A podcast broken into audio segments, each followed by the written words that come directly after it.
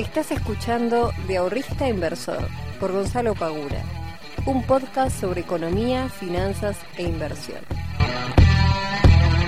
Muy buenas tardes, muy buenos días y muy buenas noches para todos y para todas. Bienvenidos y bienvenidas a un nuevo capítulo del podcast de Invertir en Conocimiento. Mi nombre es Gonzalo Pagura, soy el fundador de IEC y el responsable de traerte todas las semanas un nuevo capítulo sobre economía, finanzas, inversiones y todo lo que tenga que ver al respecto con este apasionante mundo que tanto me gusta. Si es la primera vez que escuchas este podcast, tenés un largo camino y tenés la posibilidad también de en la descripción de este capítulo un link donde vas a poder ingresar a una masterclass que grabé totalmente gratuita para que puedas ver y introducirte al mundo de las finanzas, al mundo de las inversiones. Es una clase introductoria para que puedas conocer un poquito más cómo funciona el mercado, cómo funciona la bolsa de valores, así que aprovechala, no te lo pierdas. Y como siempre, a todos aquellos y aquellas que escuchan, si creen que este podcast les aporta algún tipo de valor, compártanlo, etiquétenme, así me pongo un poquito contento y me motiva a seguir grabando los podcasts. Si no, algún día voy a dejar de grabar porque esto lo hago para ustedes, pero también necesito motivación, che.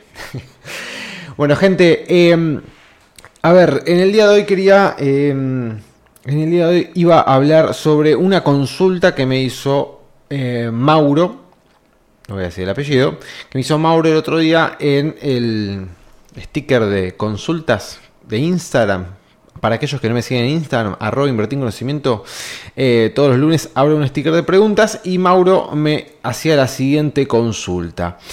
Me dice, ¿vale la pena analizar los gráficos si voy a estar invirtiendo en el muy largo plazo? Esa era la consulta de Mauro. Así que hoy voy a estar hablando sobre eso y hablando de gráficos, viendo un poquito cómo cerraron hoy los mercados. Estados Unidos cerró el mercado con sus tres... Eh, uy, Dios, ya estoy mal. Sus tres índices este, en rojo, en colorado, han cerrado y los futuros en este momento están cotizando también en rojo, cayendo un poquitín. Em, si nosotros miramos el mercado de lo que es la caída del año pasado, cuando fue todo esta, este problema de, del COVID y todo el miedo y la repercusión que esto tuvo, de ahí en adelante fue casi, es, casi, una línea recta el mercado norteamericano. Lo cual em, da un poquito de, vértigo, dado que no hemos visto el típico serrucho donde va subiendo y bajando, subiendo y bajando, subiendo y bajando. Em, y realmente desde, a ver, déjenme ver un segundito, desde noviembre del 2020 se podría decir que no hay un recorte. O sea, em, desde noviembre de 2020 estamos hablando de 7, 8 meses que, no vemos, casi ocho meses, que no vemos un recorte en el mercado que digamos, bueno, bien, buenísimo, ya se calma un poquito, se tomaron ganancias, sigue su camino alcista. Es de noviembre hasta acá todo derecho. Todo, todo, todo derecho. Hay una baja acá en febrero, pero nada, es mínima. Y después es todo derecho. Y hoy cierra eh, bajista. Los últimos días, si nosotros vemos eh, los últimos días del mercado, les diría, por ejemplo, a ver, desde el 25 de mayo, 24, desde el 24 de mayo hasta el día de hoy, todos los días fueron días de muy poco movimiento. Evidentemente el mercado está ante la expectativa de noticias de drivers que impulsen el mercado hacia arriba o hacia abajo. La inflación que tiene Estados Unidos este, realmente se incrementó mucho, estamos hablando de una inflación del 5%, para Estados Unidos un 5% anual es una barbaridad, es una barbaridad. Eh, para países latinoamericanos quizás no sea tan extraño, pero realmente para Estados Unidos un 5% es una barbaridad, es la inflación más alta registrada desde el año 2008, así que imagínense que no es un dato favorable, pero sí es un dato que se podía llegar a más o menos esperar, dado, bueno, obviamente el contexto totalmente... Eh, raro y nada, un contexto totalmente desfavorable para todas las economías. Estados Unidos no fue este, la excepción, así que también sufrió y se ve golpeado por la inyección enorme de dinero que tuvo que hacer. Y bueno, en eso, por más de que haya una demanda de dinero fenomenal de dólares, y bueno, en algún momento también termina impactando cuando es tal la emisión de estos billetes. Así que a aquellos que estén invirtiendo en el mercado norteamericano, eh, nada, yo tengo mis CDRs de algunas empresas y todos los días lo voy, todos los días lo voy chusmeando porque estoy esperando que en algún momento recorte, sinceramente. Quizás siga subiendo, la verdad es que, es medio complicado de, estimar, la verdad que hay una línea de tendencia ahí que se ve que está ahí nomás de ser quebrada. Em, así que nada, tener un ojo ahí en el mercado norteamericano porque debería o sería bueno que haya en algún momento algún retroceso alguna toma de ganancias este, y luego sí continuar su, camino alcista si, si corresponde, obviamente. En cuanto al mercado argentino, hoy cerró eh, levemente positivo. Viene una gran suba, ya lo hemos visto, ya lo hemos hablado, así que aquellos que hayan invertido en acciones de Argentina, felicitaciones nuevamente. Y aquellos que estén invertido en el mercado de cripto ya estarán un poco agotados de ver este, que sus, em, sus este, criptos no se están moviendo favorablemente. Todo lo contrario, venimos todavía de eh, un mes y pico, dos, con el mercado cayendo, lateralizando. Este, y bueno, nada, estamos ahí. O sea, Bitcoin el otro día asomó, tocó los 41, ahora está en 38.500. Bueno, vamos a ver qué pasa. Em, tranquilamente, digamos, en la zona que está Bitcoin ahora es como, bueno, si no rompe la EMA de 200, eh, podemos verlo retroceder nuevamente pero hay que esperar. Está ahí luchando este, un poquito más arriba, por lo menos. está más lejos de los 30, digamos. Si nosotros vemos el gráfico, hay una zona clarísima entre los 40 y los 30, eh, entre los 40 mil y los 30 mil dólares, en la cual está lateralizando, se está moviendo en esa franja y puede romper hacia arriba o hacia abajo tranquilamente para cualquiera de los dos lados. Ahora está más para el lado de la parte superior de la franja, así que esperemos que rompa el alza y comience nuevamente el mercado alcista en, este, el, en el mundo de las criptomonedas, porque varios han entrado lamentablemente en precios muy altos y bueno, nada, están en pérdidas con pérdidas bastante sustanciales porque cayó bastante desde los máximos que tuvo Bitcoin y gran parte de, la, de las otras este, altcoins.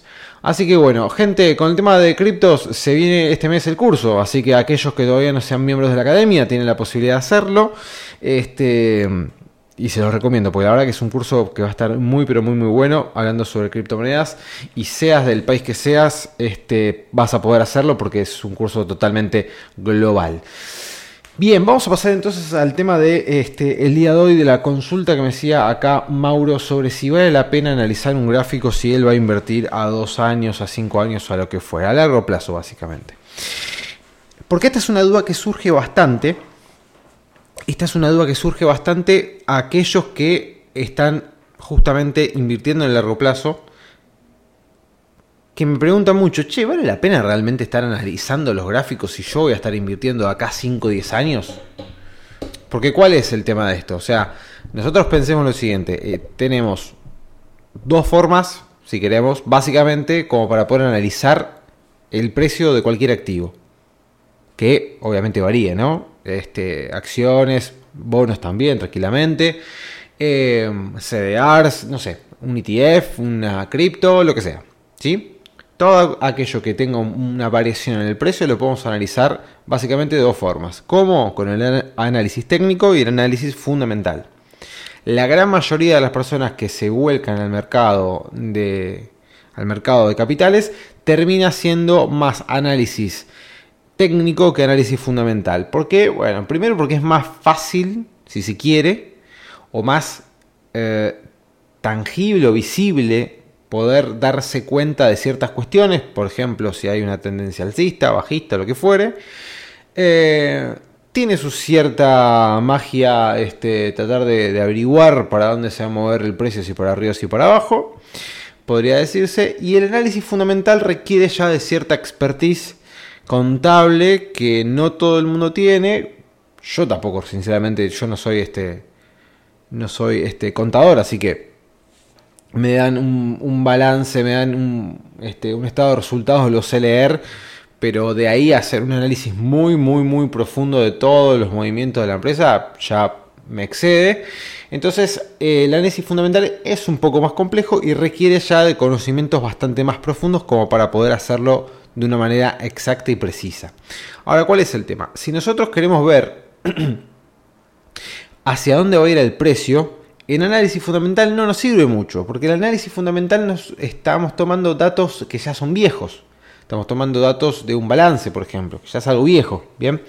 Entonces, eh, el análisis fundamental nos puede decir, o nos puede establecer y dar una idea bastante clara de cuál debería ser el precio justo del, valor de la empresa. ¿Ok? Si nosotros quisiéramos, no sé, ¿cuánto vale Coca-Cola? Bueno, vale, no sé, 100 dólares. Bien, según un análisis fundamental. Vale 100 dólares. podemos hacer un análisis de, descuento de flujo de fondo de, la empresa, de valor libre, no sé, lo que quieran. Vale 100 dólares. Bien. Pero capaz en el mercado no cotiza 100 dólares, cotiza 80. Entonces, desde el análisis fundamental podríamos decir, che, esta empresa está subvaluada. Tiene que valer 100 dólares. Hoy está valiendo 80. Bien pero quizás por algún contexto coyuntural o macroeconómico, lo que fuere, o de pánico, lo que fuere, la acción sigue cayendo, el análisis fundamental ahí pierde la batalla y la termina ganando el, análisis técnico, que nos sirve para esos otros movimientos también, para saber o para intentar predecir hacia dónde se va a mover el precio buscando figuras técnicas, buscando lo que ustedes quieran. Entonces podríamos decir que el análisis técnico nos sirve para poder predecir a dónde va el precio, a dónde va a ir el activo, y el análisis fundamental nos puede llegar a ser, nos, va a servir para saber cuál debería ser el precio de esa acción que estamos analizando. Por eso es bueno, aquellos que puedan hacerlo, fusionar ambas cosas. Poder hacer un análisis fundamental y un análisis técnico. Si no pueden hacer un análisis fundamental porque no tienen los conocimientos contables como para hacerlo, hay en los brokers ofrecen research eh, en donde aparecen distintos ratios, que bueno, a aquellos, aquellos que no sepan cómo leerlos, búsquenlo, hay un montón de información este, en internet, así que eso lo van a encontrar fácil. Eh, pero los research también sirven, obviamente que sirven. Es bueno también compararlos. Si ustedes tienen la posibilidad de comparar un research de, no sé, de Bull Market con el de Invertir Online, con el de Cohen, con el de Balance, a ver qué dice cada uno, bueno, genial. Como para tener una idea y empezar a comparar. Bien. Ahora, volviendo a la pregunta inicial, entonces, dicho esto del análisis fundamental y análisis técnico, ¿Vale la pena? ¿Vale la pena analizar un gráfico si yo voy a comprar, qué sé yo, acciones de Disney y las voy a tener durante 10 años? Porque considero que mi horizonte de inversión es de 10 años y yo dentro de 10 años Disney va a tener un crecimiento de X. ¿Vale la pena que me pongas análisis técnico? Bueno, para mí, y esto es una opinión, este, totalmente si se quiere, subjetiva, para mí sí vale la pena. Porque en definitiva nosotros podemos invertir a largo plazo, pero el invertir a largo plazo no quiere decir desligarse de la inversión. Invertir a largo plazo no quiere decir, bueno, compro acá, apago la tele y chao. Nosotros podemos invertir a largo plazo, sí, perfecto, pero podemos evaluar si el precio que estamos comprando es un precio al cual estamos comprando hoy caro o barato. O si esperamos, podemos comprar más barato. ¿Me explico? Entonces, recordemos siempre el concepto de costo de oportunidad. Si yo voy a comprar, por ejemplo, acciones de Disney o CDRs de Disney y hoy cotiza, no sé cuánto vale Disney, ¿eh? estoy inventando, Hoy cotiza a 5 mil pesos el CDR de Disney y está en su máximo histórico Disney. Bueno, quizás podría, y no sé, analizando el gráfico, justamente lo que preguntaba Mauro, ¿no? Analizando el gráfico, yo podría estimar que en los próximos semanas, quizás haya un recorte del precio, por lo cual durante esas semanas que yo estimo que, va, eh, que a tener que esperar para ver ese recorte, puedo poner ese dinero a trabajar en otra cosa, cualquier instrumento, ya sea una caución o lo que fuere, y si el recorte efectivamente pasada, supongamos, tres semanas se produce, yo ahora no solamente que voy a comprar esos CDRs que yo quería comprar de Disney, sino que ahora voy a tener más plata para poder comprar. O sea que voy a tener más dinero para invertir y estoy entrando a un precio mucho mejor. Entonces sí vale la pena, de vuelta, en mi opinión, comprar analizando el precio más allá de que nosotros vayamos a invertir en el largo plazo. Después está la otra de eh, que si vos vas a armarte un portfolio de, no sé, 10 empresas distintas y ese portfolio vos lo querés mantener en el largo plazo, fantástico, buenísimo. Ahora, no nos olvidemos que el portfolio, por más de que sea un, este, con un horizonte de inversión de largo plazo, tenemos que ir chequeando a ver si tenemos que hacerle alguna modificación. Porque quizás de esas 10 acciones que nosotros estamos metiendo en la cartera a principio, después empezamos a ver que hay oportunidades que son mucho más jugosas. No sé, pasaron dos meses y tenemos, qué yo, compramos Amazon y Facebook que no hacen nada, no pasa nada. Y encontramos que, no sé, eh, Tesla y, qué sé yo, y Pfizer están en un punto ideal para entrarles. Y bueno, ¿por qué no rotar? ¿Por qué no salir de Amazon y Facebook que ahora no está haciendo nada, que ahora no me está generando ningún rendimiento? Rotar esa parte de mi cartera, pasarme a Tesla y a Pfizer, aprovechar de que quizás hay una suba importante. Y después, si querés, volvés a, Facebook y Amazon y chao. No confundamos el largo plazo, no confundamos las inversiones de largo plazo con hacernos los boludos y no hacer más nada. Siempre las inversiones eh, hay que tenerles un ojo arriba. Si quieren, no todos los días, pero siempre ir mirando. Yo miro todos los días, pero ir mirando, qué sé yo, cada tanto, una vez por semana, una vez cada 15 días, para ver qué está pasando. Che, a ver qué pasa con mi plata. Está ahí todavía, porque si no, no sé, compré, armé la cartera y pasaron 7 meses y no sé ni cuánto tengo, no, sé nada. Me parece que esa no es la idea, o por lo menos no es mi idea de, como inversor, digamos, o como inversor inteligente, como inversor eficiente o lo que fuere.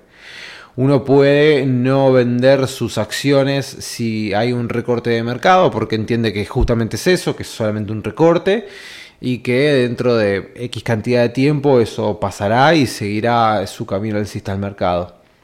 Porque justamente el mercado se mueve por ciclos, hay ciclos alcistas, ciclos bajistas y dentro de un ciclo de largo plazo alcista va a haber en el medio un montón de recortes este, o si se quiere, tendencias de menores plazos eh, bajistas. ¿Sí? Si nosotros tenemos una tendencia de 5 años alcista, vamos a ver subtendencias dentro de la tendencia larga que van a ser bajistas. Y lo cual es lógico. Si el mercado se mueve así, se mueve en una especie de serrucho. Mientras los máximos sean ascendentes y los mínimos este, de la misma manera sean ascendentes, buenísimo. Ahora, cuando se invierte la cosa, bueno, ahí hay que empezar a prestar un poquito más de atención. Pero me parece que por más de que nosotros vayamos a hacer inversiones de largo plazo, no está de más tratar de buscar un punto eh, más correcto, si se quiere, de entrada. Que sería básicamente eso. O sea, ¿para qué, ¿para qué nosotros usamos el análisis técnico? ¿Por qué miramos los gráficos? Para tratar de buscar un punto de entrada lo más eficiente posible o lo más correcto posible. Que después está la otra eh, dicotomía, cuál es el punto perfecto, cuál es el punto correcto, cuál es el punto exacto. Bueno, difícilmente lo vayan a conseguir. Creo que esto lo he dicho en algún que otro podcast. Todos estos años que vengo comprando y vendiendo acciones o cualquier otro instrumento han sido contados con los dedos de la mano la cantidad de veces que yo he comprado y a raíz de ese día que yo compré comenzó a subir o a bajar, dependiendo de eh, el movimiento que yo pretendía. Uno puede tener muy bien afilado el mouse, tirar muy bien las líneas y estimar bien los puntos, pero tampoco hay que buscar la perfección dentro de el punto de entrada. Para concluir y darle un resumen a esto, yo creo que sí es correcto analizar un gráfico por más de que se vaya a largo plazo. Si podemos encontrar un punto de compra mejor de el que estamos viendo hoy en día, podemos utilizar ese dinero en otras inversiones, capitalizarlo, hacerlo incrementar para luego pasar a la inversión que nosotros queríamos realizar este, en primer lugar. Chicos y chicas, como siempre es un placer estar nuevamente con ustedes. Los veo el próximo miércoles. Les mando un fuerte abrazo. Chao.